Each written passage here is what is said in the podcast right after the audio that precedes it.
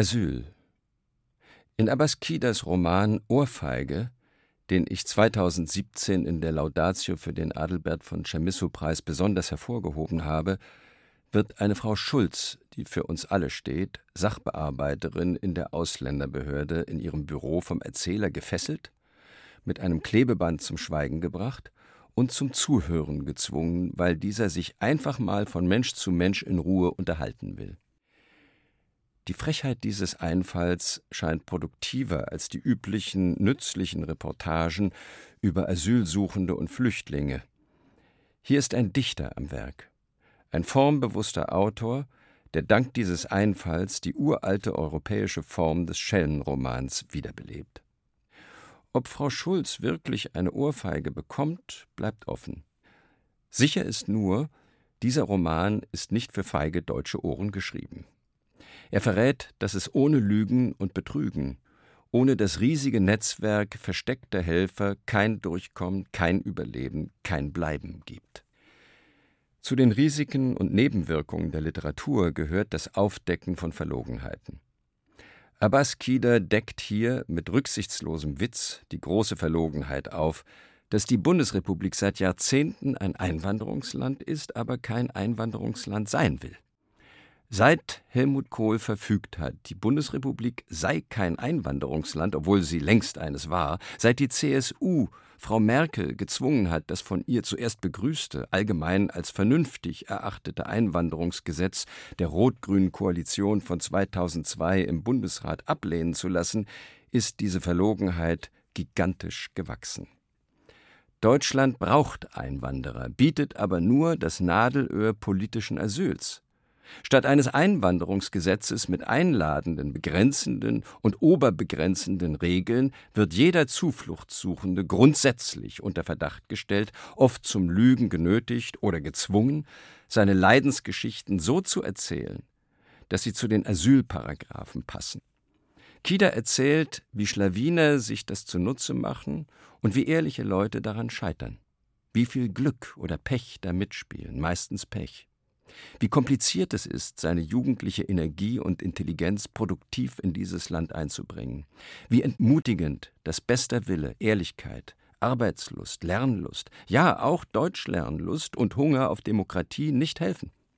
Wie schmerzhaft es ist, stattdessen ein, zwei, drei oder mehr Jahre in einem Milieu des Verdachts und der Angst zu leben. Seit den frühen 90er Jahren die Frage, wie lange wird es noch dauern, bis die Mehrheit der Deutschen merkt, wie dumm Helmut Kohl und Angela Merkel und die Mehrheit der Deutschen in der Einwanderungsfrage gewesen sind? Atabay Sirus Sirus Atabay, ein aus Persien stammender deutschschreibender Dichter, meinte ich in einer Rezension für die Weltwoche 1965 so verreißen zu müssen, dass selbst meine gleichaltrigen Kollegen, siehe Arnold Lutz, in einem von Walter Höllerer organisierten Fortbildungsseminar für junge Kritiker protestierten. So viel Überheblichkeit, siehe Arroganz, gehe zu weit und meine Rezension zerpflückten. Urteile wie lyrische Inzucht, lyrische Falschmünzerei, hochgestelztes Geschwätz seien nur Beschimpfungen, erklärten nichts. Ich gebe zu, ich wurde rot. Und ich habe meine Beschämung nicht vergessen.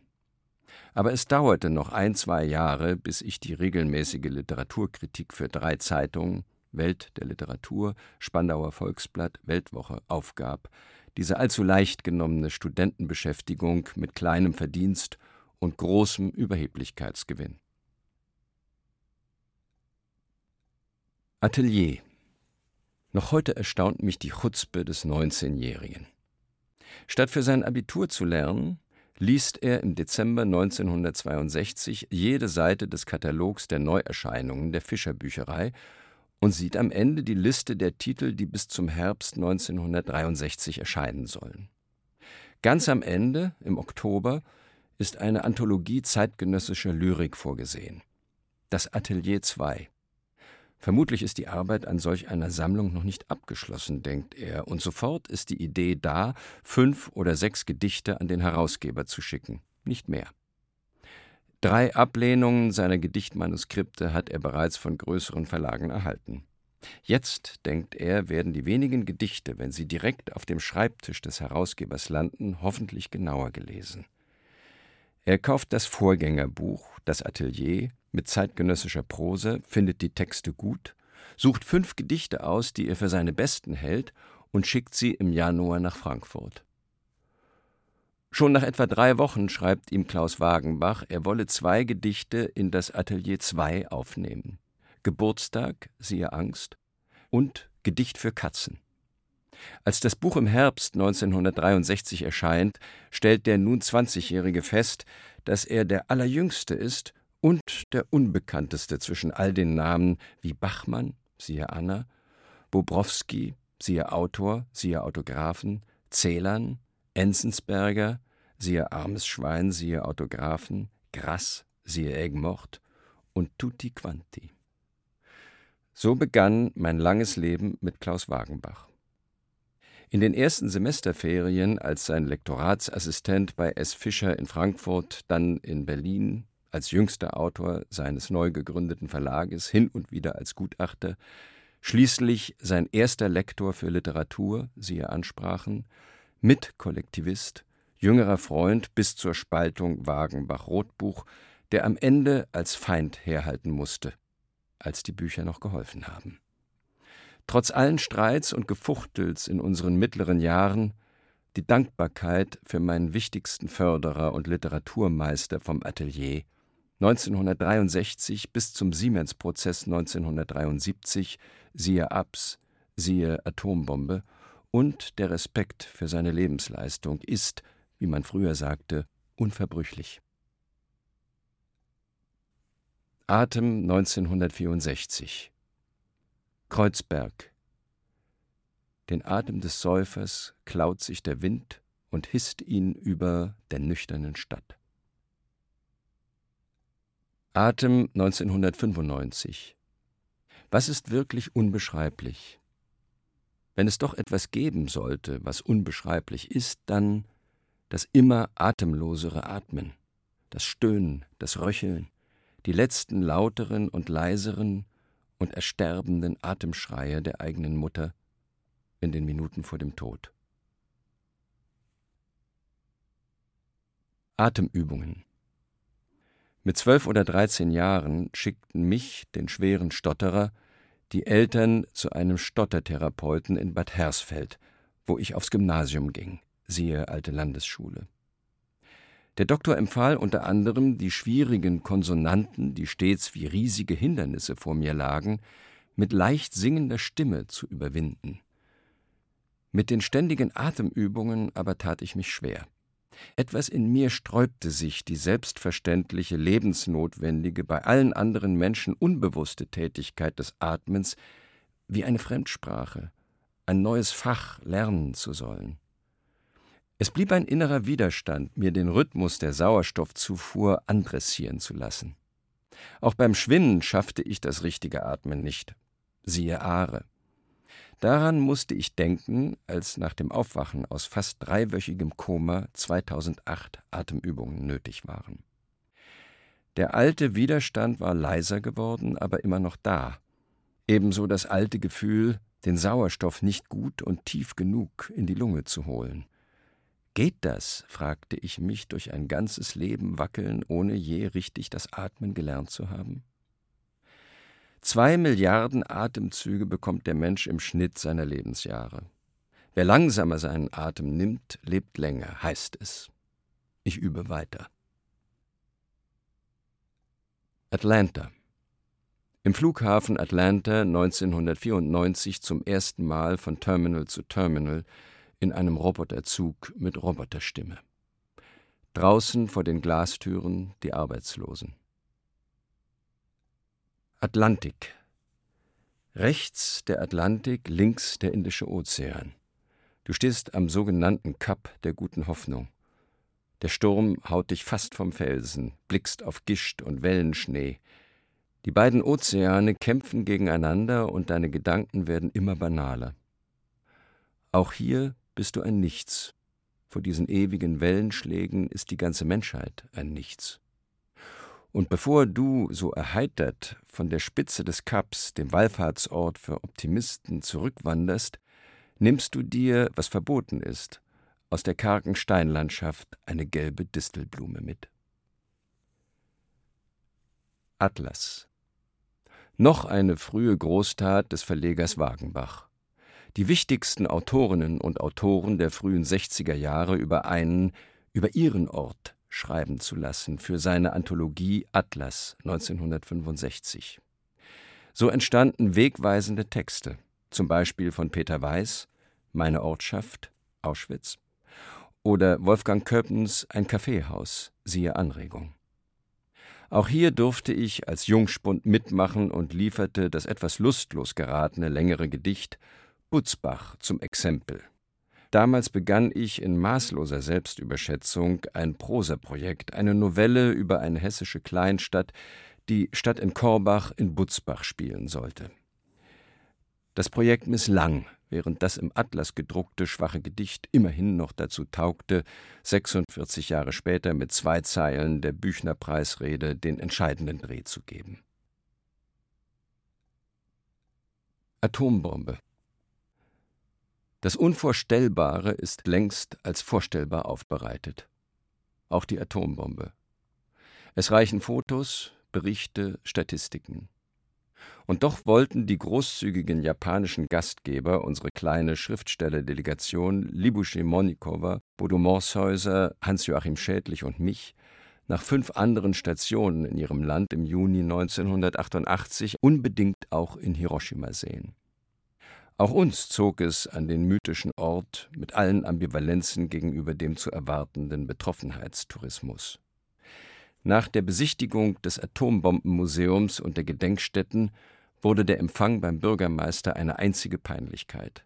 Wo man hätte schweigen sollen, wurden Bekundungen erwartet, auch von den japanischen Kollegen wie Oda Makoto, die uns begleiteten. Zum Glück hatte ich, der bei förmlicheren Begegnungen meistens die Grußfloskeln übernehmen musste, vorher noch schädlich gesagt, heute machst du als der Ältere die Pflichtsprüche. Während ich daran dachte, dass die Bombe eigentlich für Berlin vorgesehen war und uns nur dank der Schnelligkeit der alliierten Truppen erspart geblieben ist, während ich die Schreckbilder auf Berlin und seine Umgebung übertrug, redeten die Japaner immer wieder über das moderne Hiroshima, die nächste Generation, das bunte Leben heute. Sie schenkten uns einen Prachtband mit langweiligen propagandistischen Fotos vom neuen Hiroshima. Libusche Monikowa war das alles so zuwider, dass sie in der folgenden Nacht schlaflos blieb und dann im Regen loslief, um das dicke Buch in einem Teich in der Nähe des Hotels zu versenken. Als sie merkte, dass es nicht unterging, bewarf sie es mit Steinen, was nichts nützte und ihren Schrecken vergrößerte, man werde das schwimmende, den Stolz der Stadt repräsentierende Buch entdecken und schnell rekonstruieren, wem das gerade erst vor Fernsehkameras überreicht worden sei. Das Fotopapier wollte nicht sinken, es blähte sich weiter auf. Sie sprang in den Teich, erwischte den vollgesogenen Klumpen, kam nun aber wegen der steilen, glitschigen Steinränder nicht mehr aus dem Gewässer heraus und wäre beinahe ertrunken. In ihrem Roman Treibeis 1992 hat sie diese Szene beschrieben, die sie uns am nächsten Tag in Stichworten erzählte. Auch ich war mit Hiroshima noch nicht fertig. Unser Gastgeber, ein japanisches Bildungsinstitut, hatte uns für die letzte Woche ohne Programm und Betreuung Geld und einen Freifahrtschein für den Shinkansen überreicht. So setzte ich mich in den perfekten Express, rauschte noch einmal stundenlang durch Japan von Tokio bis Hiroshima, nahm dort ein Hotel und ging zu einem Baseballspiel. Ich kannte die Regeln nicht, niemand konnte sie mir erklären. Ich versuchte, das Spiel zu verstehen, beobachtete die Zuschauer, die Spieler und langweilte mich trotzdem. Zwei Stunden Langeweile. Nichts als Langeweile in einem Stadion in Hiroshima taten mir gut. Kein Schatten irgendeiner Bombe in den Gesichtern der Zuschauer. Am nächsten Tag im Express, seltsam entlastet, zurück nach Tokio. Attentat das Attentat war das einzige Buch von Harry Mulisch, das ich von ihm gelesen hatte, bevor wir uns auf einem Rheinschiff trafen, circa 1987. Etwa 30 Autorinnen und Autoren aus Frankreich, den Niederlanden, Luxemburg und Deutschland waren auf ein Schiff geladen, um zwischen Basel und Rotterdam mittels Literatur den europäischen Gedanken zu vertiefen, gesponsert von der EU und begleitet vom ZDF. In größeren Städten gingen wir zu Veranstaltungen an Land, die meiste Zeit wurde geredet, geklatscht, gegessen, getrunken und intensiv gefilmt. In Straßburg kamen Parlamentarier, in Mainz Ministerpräsident Vogel mit Kultusminister an Bord. Wir wohnten auf dem Schiff. Draußen an der Reling traf ich des Öfteren auf Harry Mulisch, auch er in leiser ironischer Distanz zu diesem Aufwand und dem ehrenwerten Projekt, für das wir uns hatten ködern lassen. Wir waren uns einig. Wie hätte ein Heinrich Heine über uns gespottet? Wir fühlten uns mehr und mehr als Statisten eines öden Fernsehfilms. Über Attentate, meine ich, sprachen wir auch. Er hatte ein Attentat auf einen Nazi zum Thema gemacht. Seit Jahren aber gelangen Attentate nur noch auf die falschen Leute wie die Brüder Kennedy, Martin Luther King oder Dutschke. In Köln verließen zwei, drei andere und ich aus Protest gegen unsere Statistenrolle das Schiff. Mulisch fuhr bis Rotterdam weiter und war 1993 mit seinem Bestseller Die Entdeckung des Himmels in aller Munde. In Rezensionen tauchte eine Figur mit dem Namen Max Delius auf. Ich blätterte in einer Buchhandlung durch den Roman und merkte, dass es eine Hauptfigur war, Sohn eines Nazi-Verbrechers, der meinen Namen trug. Das verstörte mich, obwohl dieser Max ansonsten keine unsympathische Figur war. Aus Trotz gegen den ungefragt geliehenen Namen kaufte ich das Buch nicht. Es brauchte eine freundliche Begegnung auf der nächsten Buchmesse, bis Mulisch mir ein Exemplar mit der Widmung schickte, mit Dank für den schönen Namen. Erst dann las ich, sehr begeistert, vor allem die Rom-Szenen am Schluss. Orden Whiston Hugh Etwa anderthalb Jahre in Berlin, Student an der FU, erhielt ich 1965 einen Brief von Ernst Schnabel, Mitarbeiter des dritten Fernsehprogramms des NDR und des Senders Freies Berlin. Schnabel schlug vor, ein längeres Gedicht von W. H. Auden für einen kurzen Fernsehfilm zu übersetzen und lud zu einem Termin in den Sender. Er wollte den englischen Film Nightmail mit dem gleichnamigen Gedicht von Auden und der Musik von Benjamin Britten aus dem Jahr 1936 senden, erst im Original, dann auf Deutsch. Für eine Übersetzung war ich in keiner Weise qualifiziert. Ich kannte Ordensnamen als Dichter nur von fern, mein Schulenglisch war eher schlecht als mäßig, ich hatte noch nie übersetzt, noch nie für das Fernsehen gearbeitet, längere Gedichte hatte ich auch noch nicht geschrieben, Reime sowieso nicht, war nur mit ein paar kurzen Gedichten einige Monate zuvor den strengen Zuhörern der Gruppe 47 überwiegend angenehm aufgefallen. Trotz Schüchternheit und Stottern galt ich offenbar als Talent. Allerdings nicht als junger Lyriker, sondern als sehr junger Lyriker. Aber was half mir das? Ich zögerte sehr. Im SFB zeigten Schnabel und Hans-Peter Krüger den Text, und ich dachte, nein. Und wenn ich ihn heute anschaue, eine unmögliche Aufgabe. Doch dann nannte Schnabel das Honorar 700 D-Mark. In Worten 700 für ein bis zwei Seiten. Eine enorme Summe. Erst recht für einen Studenten, der sich mit dem Schreiben von Rezensionen hin und wieder mühsam zwei 20-Markscheine dazu verdiente. Ich sagte zu, aber mit schlechtem Gewissen, denn ich fühlte mich unterqualifiziert und überbezahlt und machte mich an die Arbeit.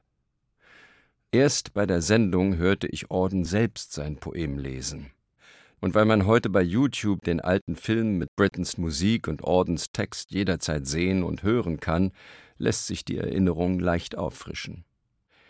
Das war mehr als die übliche Gedichtrezitation. Es war eine Geschwindigkeitsübung. Nightmail wirkte sofort, beim Zuhören noch mehr als beim Lesen, von der ersten Zeile an, im singenden, stampfenden Duktus als rhythmisches, musikalisches Sprachstück, ein Tremolo in verschiedensten Tempi. Crossing the Borders, keine nach klassischen Metren und Mustern geformten Verse, sondern unterschiedlich getaktete, dem Tempo des beschriebenen Nachtpostzugs angepasste Zeilen, munter drauf losgereimt, wie es schien, lautmalend im besten Sinn, mit Alliterationen und Binnenreimen. Mal langsam gesprochen, mal schneller, dann sehr schnell, bremsend, anhaltend, wieder anfahrend und schneller werdend, mit wummenden Zeilen auf vibrierenden Gleisen, die Dampflok und die Waggons auf ihrer rasenden Tour von London hinauf nach Schottland. Der Sprechtakt entsprach exakt dem Filmschnitt oder der Filmschnitt dem Text. Dann lief der Film zum zweiten Mal mit meiner Version. Nachtpost, recht brav von einem Sprecher gelesen. Im Abspann mein Name, das war's. Und bald war die unglaubliche Summe auf dem Postcheckkonto. Stärker als der Kleinstolz auf diese Arbeit blieb ein Rest von schlechtem Gewissen für vergleichsweise wenig Arbeit und mittelmäßige Leistung so viel Geld bekommen zu haben. Dazu die kleine Scham, zum ersten Mal bestechlich gewesen zu sein, obwohl es keinen Grund gab, sich für dieses Geschäft zu schämen.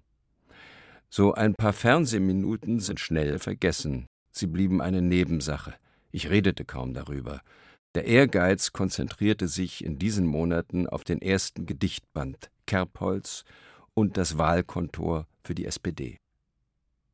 Im Sommer wechselte ich zu Walter Höllerer an die TU und etwas später tauchte Orden als Gast des DAAD Künstlerprogramms in Berlin hin und wieder in Höllerers Oberseminar Kolloquium auf und hörte zu.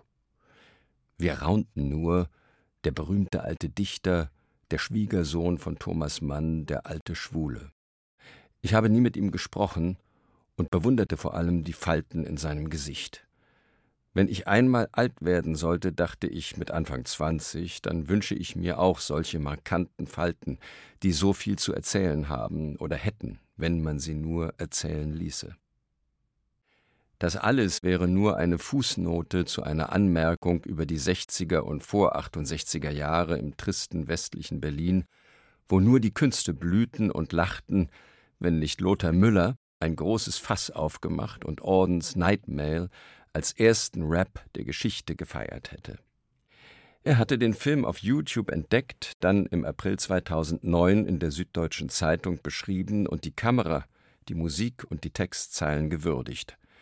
Vor allem aber ist da der Hochgeschwindigkeitston, in dem Ordens Stimme das Bündnis von Reim und Rhythmus auf das Expresstempo des Zuges eicht.